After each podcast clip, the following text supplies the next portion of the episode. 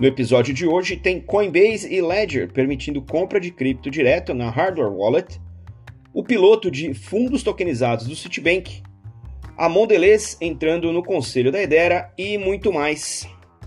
Eu sou Maurício Magaldi e esse é o Block Drops, o primeiro podcast em português sobre blockchain para negócios. As notícias que você ouve aqui não têm qualquer vínculo com o meu trabalho atual não configuram nenhuma forma de patrocínio, propaganda ou incentivo para o consumo e têm o foco exclusivamente educacional para o mercado.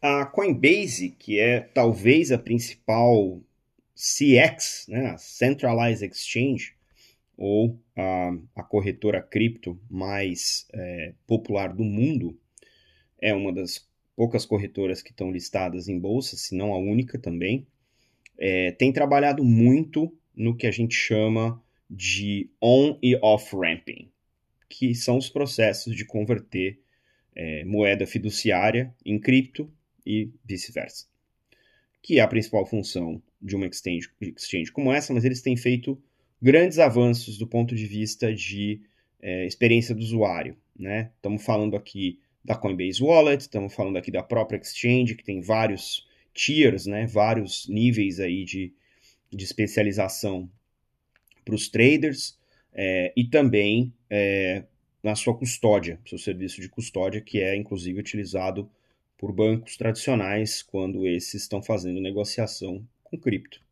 E essa semana, numa parceria com a Ledger, a Ledger é uma das principais empresas que fornecem o que a gente chama aí das hardware wallets, que são as carteiras de cripto, né, as aplicações de carteira de cripto, que se conectam com as blockchains, mas que uh, guardam as chaves em um dispositivo hardware, né, um, um, um drive USB ou um cartão né, de memória. Então, a, Ledger especialista nesse espaço, é uma das principais, teve aí suas controvérsias no ano passado, mas nessa, nesse anúncio é, dessa semana anunciou essa parceria junto com a Coinbase Pay, que é a, o mecanismo de on e off ramping da Coinbase para pagamentos, é uma integração com a, a chamada Ledger Live, que é o aplicativo que permite você, através do seu computador, conectar né, com uh, os serviços ali integrados e fazer a compra né, e o armazenamento dos seus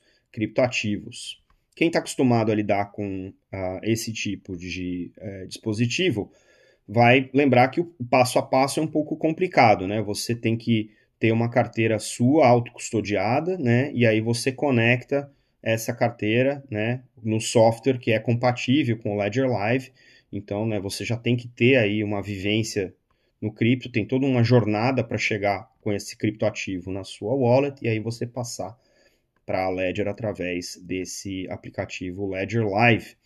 O anúncio dessa semana é mais um passo em relação à experiência do usuário, né, em que você, conectado com a Ledger Live App, junto da Coinbase Pay, a partir do momento que você comprar um ativo, né, um criptoativo na Coinbase, ele já transfere direto para esse dispositivo hardware da Ledger. Então, é, é uma maneira de você fazer com o seu meio de pagamento favorito a aquisição dos seus criptoativos, né? Seja utilizando, no caso dos Estados Unidos, lá eles usam ACH, que é um, um, um método alternativo, Visa, Mastercard e Maestro, e esse, uh, essa nova funcionalidade já está disponível nos Estados Unidos, no Reino Unido, na Europa, Nova Zelândia, Austrália, Canadá, Singapura e no Brasil também.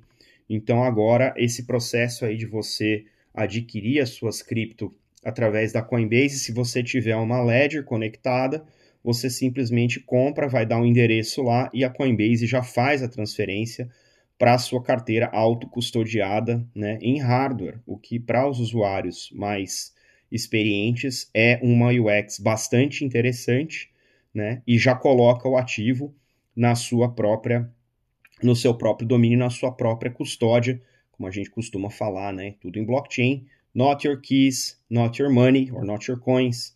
Se não são as suas chaves, o dinheiro não é seu. E nesse caso, a Coinbase e a Ledger fizeram um trabalho interessante de experiência do usuário. Isso mostra, inclusive, que a Ledger e a Coinbase também tem muito uh, foco no usuário, tem falado muito com o ecossistema e estão trabalhando aí cada um no seu tempo, cada um no seu roadmap para oferecer esse tipo de produto. Eu olhando para isso fico muito satisfeito porque a gente fica batendo no martelo de que experiência do usuário é, ela tem um trade-off com descentralização e aqui, apesar de ainda ter né, um passo mais centralizado com a Coinbase, a gente vê que a, Coinbase não está tão interessada assim em ficar segurando as suas chaves, até porque isso também para eles é um risco. Então, interessante essa abordagem. Vamos ver se esse negócio emplaca e quem mais vai participar desse tipo de setup, né? Porque são várias as exchanges e várias as carteiras de hardware. O Citi, ou Citibank, é um dos principais bancos norte-americanos, um dos principais bancos do mundo, e vem é, exercitando aí algumas possibilidades do uso de blockchain dentro dos seus, das suas diferentes linhas de negócio. E a notícia dessa semana foi bem interessante. Eles estão usando a Avalanche, que é uma blockchain de primeira camada, é, para explorar a funcionalidade de tokenização de fundos de private equity, para tentar reorganizar um pouco né, da dinâmica de processo desse uh, ativo no mercado de capitais. Uh, de acordo com a nota, eles trabalharam com dois uh, dos principais fundos, a Wisdom Tree e o Wellington Management, que são dois participantes do mercado tradicional, né, do TradFi, para fazer o que eles chamaram aí de uma prova de conceito. Né? Nós estamos aqui em pleno 2024, estamos vendo ainda aí alguns participantes da indústria enroscados em prova de conceito, mas a ideia aqui era usar é, a Avalanche Spruce, que é uma subnet. Uma subnet é uma, como se fosse uma rede de segunda camada da Avalanche, é, voltada para esse tipo de processo, né? É, e ela está desenhada para interagir com essas grandes instituições financeiras oferecendo infraestrutura pública de blockchain.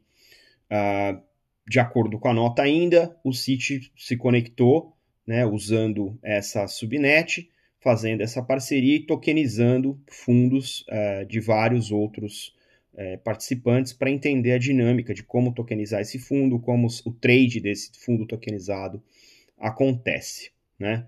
É, de acordo aqui com o Morgan Krupetsky, espero que eu tenha dito esse nome corretamente, que é o, o diretor sênior de, de desenvolvimento de negócios institucionais e mercado de capitais da Ava Labs, ele diz o seguinte, aqui eu abro aspas. O uso, o crescimento do uso da Avalanche por uh, empresas de serviços financeiros de ponta, como o Citi, Wellington Wisdom Tree e a própria DTCC, continua a consolidar a Avalanche como uma das principais blockchains do mercado institucional, fecha aspas. E isso é interessante, a gente sabe que a adoção institucional realmente tem sido um grande obstáculo, né, nesse, nesse sentido de expansão do uso de blockchain. É, e aí, de acordo, ouvi isso, né, do, do, do cara da Avalanche, é interessante, mas ouvir isso do pessoal que está usando talvez seja mais. Aqui, de acordo com o Nisha Surendran, que é head de digital assets para uh, ah, soluções emergentes do sítio, diz o seguinte, abro aspas. Acreditamos que, ao testar a tokenização de ativos privados, estamos explorando a factibilidade né, de abrir um novo modelo operacional e criar eficiências para o mercado mais amplamente. Fecha aspas. Essa sempre foi a promessa das blockchains, né? É ser esse agente integrador, orquestrador de processos entre participantes da indústria, sejam indivíduos, sejam empresas, e isso obviamente requer uma certa padronização, requer algumas alguns ajustes regulatórios, né? E entender que um banco desse porte, apostando numa blockchain que é relativamente nova, é, com parceiros de alto volume de transação e alto capital, é uma questão interessante. Mais interessante ainda é que o mercado de ativos é, privados, ele, ele não, é um, não é um número público, então não é conhecido, mas existem estimativas de que ele seja substancialmente maior, algumas ordens de grandeza maior do que os mercados públicos. E significa que, uma vez que esse mercado ou esses ativos puderem ser consistentemente tokenizados, eles passam a ter muito mais é, liquidez. E aí você começa a aumentar né, a, no mundo, do ponto de vista transacional, o potencial né, de, de produto interno bruto e de transação entre os diferentes mercados, porque aí você tem tudo interligado, mas isso depende né, desse, dessa padronização e dessa facilitação regulatória. Mas é um piloto ainda, né, uma prova de conceito, como eles próprios chamaram aqui. Então vamos ficar de olho para ver como é que esse negócio ganha pernas, se ganha pernas e se realmente vai ser adotado pelos bancões e também pelos grandes fundos aí de investimentos privados, porque para eles isso sim é, significa uma potencial não só ganho de eficiência do ponto de vista operacional, mas também do ponto de vista de receita nessas movimentações que são agora possíveis. E falando em adoção institucional, a gente traz aqui uma notícia sobre a uma blockchain que a gente fala pouco aqui até. Eu estava dando uma fuçada no catálogo e realmente vi que a gente não fala tanto sobre uh, essa, essa blockchain, que é a blockchain da Hedera. Né? A Hedera é, utiliza uh, uma, um consenso diferente chamado Hashgraph, que é um consenso, uh, que é um conceito próprio né, da, da rede e tem atraído vários players grandes no, no mercado. Né? Nós estamos falando aí de, de gente do nível de IBM, né, do nível de Oracle, outros uh, participantes do mercado de tecnologia que uh, participam do, do, do, ecossistema. E o modelo de governança, que acho que é o principal motivo pelo qual eu queria trazer essa nota aqui para vocês, é que a, a Edera tem um conselho, né, como se fosse um, um, um board de várias empresas, né, é, e essa semana eles anunciaram é, a entrada da Mondelez. A Mondelez é a fabricante de alimentos, uma das maiores do mundo. Né? São, são eles que fazem o Toblerone, o Oreo e coisas que você, eu sei que vocês comem aí quando vocês fogem da dieta. É, e uh, eu acho que o ângulo aqui dessa discussão é interessante porque não é muito pelo ângulo da tecnologia, apesar de que realmente a, Edera tem uh, várias soluções de rastreabilidade de cadeia de suprimento, que é o principal foco da Mondelez ou de qualquer indústria que tenha né, distribuição global. É, então, obviamente, isso tem, sem dúvida nenhuma, o seu apelo aí do ponto de vista de negócio. Mas o que eu acho interessante é que o modelo da Edera é um modelo que tem essas empresas grandes no conselho porque, do ponto de vista de governança institucional, né, em, em, do ponto de vista corporativo, é muito difícil que um CEO ou um board ou um CFO, né, ou quem quer que seja, vai adotar uma blockchain pública sem que uh, esse processo de governança, né, de como manter a rede de pé, como evoluir a rede, quais são as novas funcionalidades que vão no próximo fork, se vai ter um próximo fork, quando ele vai ser, quais são os critérios de aceite para a mudança desse fork, etc. São questões que no mundo centralizado está resolvido, porque são agentes centralizados que resolvem o que fazer e, e, e, sofrem as consequências do que fazer e do que não fazer. Mas no mundo descentralizado, se você não participar dessa governança, você vira passageiro da decisão de outras pessoas ou outros agentes daquele ecossistema. E foi nessa, é, é, nesse ângulo que eu achei interessante esse anúncio. É, já tinha começado a estudar um pouquinho da governança da Edera, né, do ponto de vista de ter esse conselho, e acho interessante a Mondelez ter né, é, anunciado que está entrando e, obviamente, já deve ter alguma coisa aí engatilhada do ponto de vista de utilização. Qual que é o ganho para empresas que entram nesse tipo de governança? Né? Ah, tem custo, tem tem tempo, tem que dedicar um executivo para participar das reuniões, da tomada de decisão, uh, tem voto da comunidade também, então não é só o conselho que decide como as coisas vão andar, mas é um caminho aparentemente intermediário. Então, se você é uma empresa e você quer usar uma infraestrutura dessa em nível global, né? você opera no mundo inteiro e quer usar um negócio desse e você quer ter um, um certo grau de influência, é interessante que as empresas participem do processo de governança, seja do ponto de vista de estar num conselho desse, seja do ponto de vista de ter os tokens de governança e poder votar nas mudanças, propor mudanças e garantir que os seus interesses né, naquela, naquele processo de governança estejam atendidos. Então, para você que trabalha no mundo corporativo e que está avaliando esse tipo de tecnologia, mas está inseguro porque ah, não tem como influenciar, fica aqui o exemplo da Edera, não como é, um, um, um exemplo só, mas um caso de uso para estudar, e das empresas que compõem o conselho da Edera para ver se isso faz parte né, do seu modelo, né, se é aceitável no seu modelo organizacional participar desse tipo de governança para poder influenciar isso em benefício dos seus interesses, né? E trazer também inovações para dentro e levar inovações que vocês porventura tenham desenvolvido para esse ecossistema, porque aí você já realmente gera o efeito de rede. Então, interessante essa nota. Fica aqui mais um, mais um ponto para a gente continuar estudando, que é quais são os modelos de governança possíveis que atrairiam aí o mundo corporativo mais facilmente para dentro das blockchains públicas.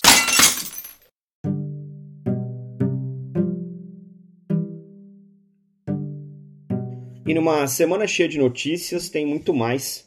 A Mastercard lançou um jogo de NFT com um questionário sobre o campeonato de futebol da UEFA. A Universidade de Cambridge lançou um painel para você visualizar as inovações de dinheiro digital acontecendo no mundo. O Empire State Building, é, o prédio, lançou seu programa de fidelidade na rede Avalanche utilizando NFTs. A Telefônica e a Chainlink, que é um dos principais oracles no mundo cripto, anunciaram uma parceria para garantir a segurança dos smart contracts dentro da infraestrutura chamada Open Gateway. A Messari, uma das principais casas aí de research em cripto, lançou o State of Cardano, equivalente aí ao quarto trimestre de 2023. A Garden Labs lançou um piloto chamado PYUSD.to para simplificar o off-ramping, né, a, a venda de tokens, de qualquer token, com o resultado caindo direto na carteira da Venmo ou do PayPal. A Bitco vai começar a oferecer custódia para os ativos gerados pela Ondo Finance, uma das principais tokenizadoras de títulos financeiros dos Estados Unidos. A Yuga Labs, que é dona do CryptoPunks e do Bored Apes, duas coleções aí consideradas blue chips no mundo dos NFTs, adquiriu a Proof, que é a empresa que fez os famosos Moonbirds, que é uma outra coleção de NFT. A fintech Revolut vai introduzir uma nova crypto exchange para sua oferta de produtos, dessa vez voltada para o que eles chamam aí de traders avançados. A Taurus, que é uma empresa de cripto, né, de infraestrutura de cripto, fez uma parceria com a Lido, que é uma, uma das principais infraestruturas de staking do Ethereum, para levar justamente esse produto como oferta através dos bancos suíços. A Fundação Hyperledger lançou um projeto chamado Web3J, que vai permitir integração Java diretamente nas aplicações do Ethereum. E os Cordinals é um, são um projeto de uh, inscriptions no Bitcoin usando ordinals, que gravou notas dos pianos em MIDI dentro da blockchain do Bitcoin e agora permite, através do, uso de recursividade, gravar música direto na blockchain do Bitcoin.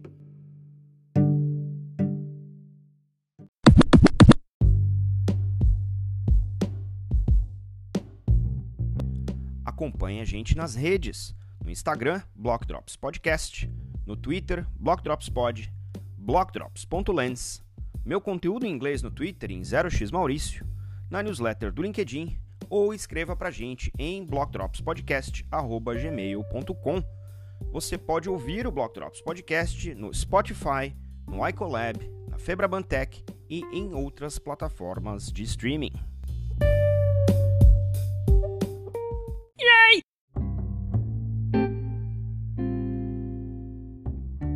E os salves de hoje, para quem compartilhou os links que você encontra na descrição do episódio, vão para Pat Berisha, Rita Martins, Keith Bear, Leonardo Fernandes, Dave Cunningham, Jake Vengros, Eduardo Viegas, Ben O'Halon, Amanda Schwartz Ramirez, José Fernandes da Ponte, Katie Wheeler, Thiago Amaral, Simon Taylor, Anthony Day, Cláudia Mancini e Lug Tillier.